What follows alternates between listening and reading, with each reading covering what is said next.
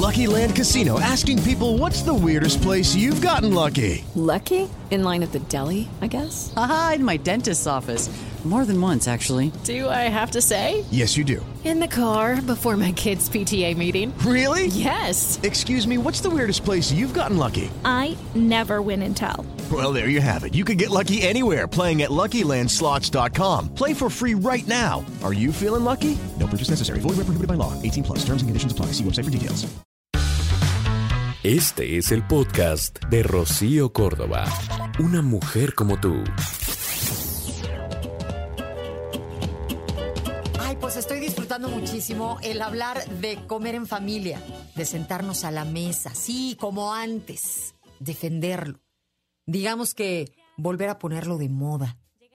En familia, en nuestra casa, en fin de semana, con los abuelos, con los tíos, con los hijos todos los días, si es posible, con quien tú vivas, con tu hermana, con tu madre. Es un regalo que podemos darnos a nosotros mismos ahí en casa.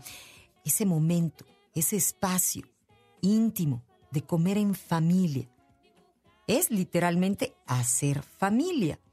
Mira, ese amor a la familia se nota hasta el poner una mesa bonita. Me vas a decir, pues a qué horas y con qué tiempo.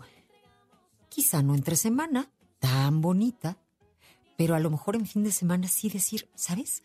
Es para nosotros, es para la familia. Y entonces sacar lo bonito que tienes en la casa.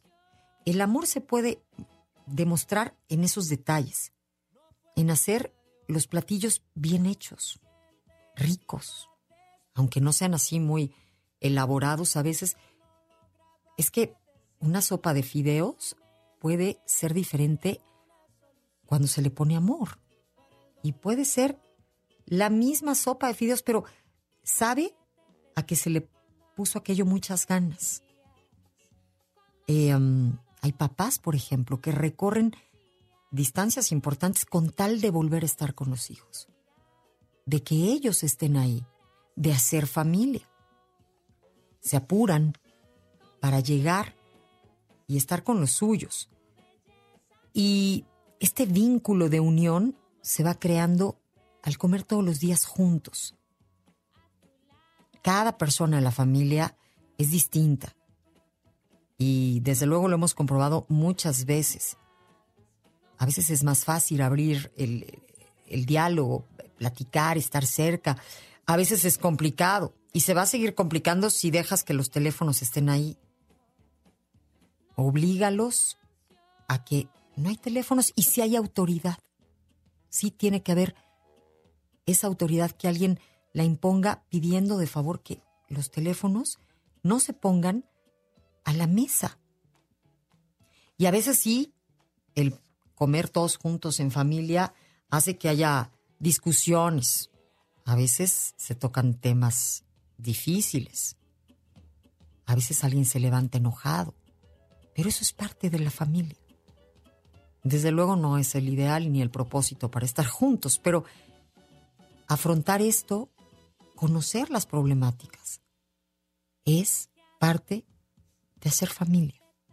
Y si algo nos está haciendo mucha falta a todos en la sociedad de formas muy evidentes podríamos comprobarlo, es justamente estas dosis de familia, en donde pues aprendíamos valores, en donde se fortalecían los vínculos, en donde esta eh, sensación de pertenencia, este sentimiento de estos son los míos, nos fortalecía y nos llenaba de valor para salir a enfrentar el mundo. Nos está haciendo falta la familia. Vamos a tratar de darle esa importancia, de defender estos momentos, de cuidarlos, de hacerlos agradables. La imagen típica de las publicaciones hace algunos años era el clásico matrimonio con los hijos disfrutando de una comida, de una cena en la cocina. Y, y sí, a lo mejor sigue siendo esta imagen em, dentro de un producto que pues quiera venderse en familia, pero la realidad es que esto dista muchísimo de nuestra cotidianidad. Poco tiempo nos queda para comer en familia. Actualmente los papás suelen trabajar fuera de casa, cuando llegan pues ni ganas ni tiempo quizá para preparar alguna cosa elaborada.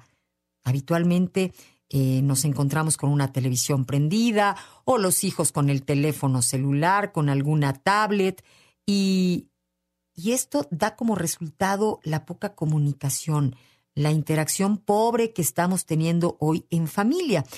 Y si pensamos en las dinámicas que se viven ahí dentro de casa, pues en este momento pienso también en esa cena rápida sin mucha interacción. Eh, lo mismo pasa en el desayuno, todos con prisa para no llegar tarde. Hay quienes oyen las noticias a través de unos eh, este, AirPods o de lo que haya. Pero la cuestión es que cada vez estamos más eh, metidos en nuestro propio mundo. Y por otra parte, el desayuno, la comida en familia se ha venido perdiendo. Los chavitos comen en la escuela, los papás en la oficina, o qué tal los fines de semana, cuando cada quien se levanta a una hora diferente y si por algún motivo coinciden los horarios, las actividades, pues decíamos que no puede faltar una tableta, un teléfono, algo que nos distrae, algo que no nos vuelve a permitir el hacer familia, el estar cerca. Hoy me encantaría que, pues, imaginaras una vez más esas largas mesas que tanto enorgullecían a los abuelos. ¿Qué tal si vas evocando esos recuerdos? ¿Qué tanta felicidad nos daba? ¿Qué tal los fines de semana con los primos, los tíos?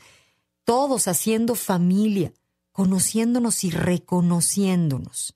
Una de las experiencias, digamos que más comunes y a la vez que se le está restando importancia, que diría yo es fundamental para, para lograr unión, para aprender valores, pero pues hoy digamos que la televisión, el Internet ha tomado este lugar importantísimo en nuestra vida y nos está restando la posibilidad de comunicarnos. Bueno, el hecho de comer en familia, de volverlo este hábito, sabes que aumenta hasta la gesta de la ingesta, perdón, de verduras, de frutas, o sea, cuando sabemos que vamos a comer todos juntos, como que eso nos compromete más, nos entusiasma más y se nota hasta en los platillos, en la calidad de los platillos. Cuando la gente va llegando en diferentes horarios, pues cada quien va comiéndose algo y se busca algo práctico y lo práctico a veces está alejado de lo saludable. Tiene mucha lógica. Pero sobre todo decíamos que mejora la comunicación. Hoy en día hay papás que reportan que no saben cómo comunicarse con los hijos, porque no es una cosa cotidiana el estar cerca, el preguntarse unos a otros cómo les va en la vida. Pero quiero decirte que hay un estudio publicado por el Acta Pediátrica Española que dice que comer en familia es indispensable cuando hay niños y cuando hay adolescentes en casa y diría yo a cualquier edad. Pero en estas etapas, digamos que es una obligación el comer en casa porque esto podría evitar muchísimos problemas de conducta, ayudar ante pues, situaciones de depresión, de adicción, ¿sabes? Te puedes dar cuenta de que algo no está bien. Probablemente un hijo en esa etapa está poco comunicativo, está muy ensimismado, se cierra en sí mismo. Sin embargo, si él ve constantemente cómo los otros miembros de la familia platican, interactúan, esto podría ayudar a que él cambie su actitud.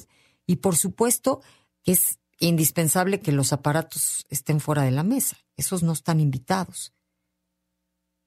También es bueno saber que compartiendo una comida en familia Em, sirve para ver si hay alguna dificultad en la escuela, por ejemplo.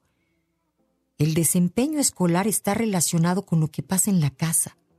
Así que si el niño siente que los papás tienen, por supuesto, interés en sus estudios, en cómo van las cosas, él va a trabajar para hacer lo posible para mejorar, para obtener buenas calificaciones. Pero si él ve que, pues como que nadie se preocupa cómo van las cosas en la escuela, no le da tanta importancia.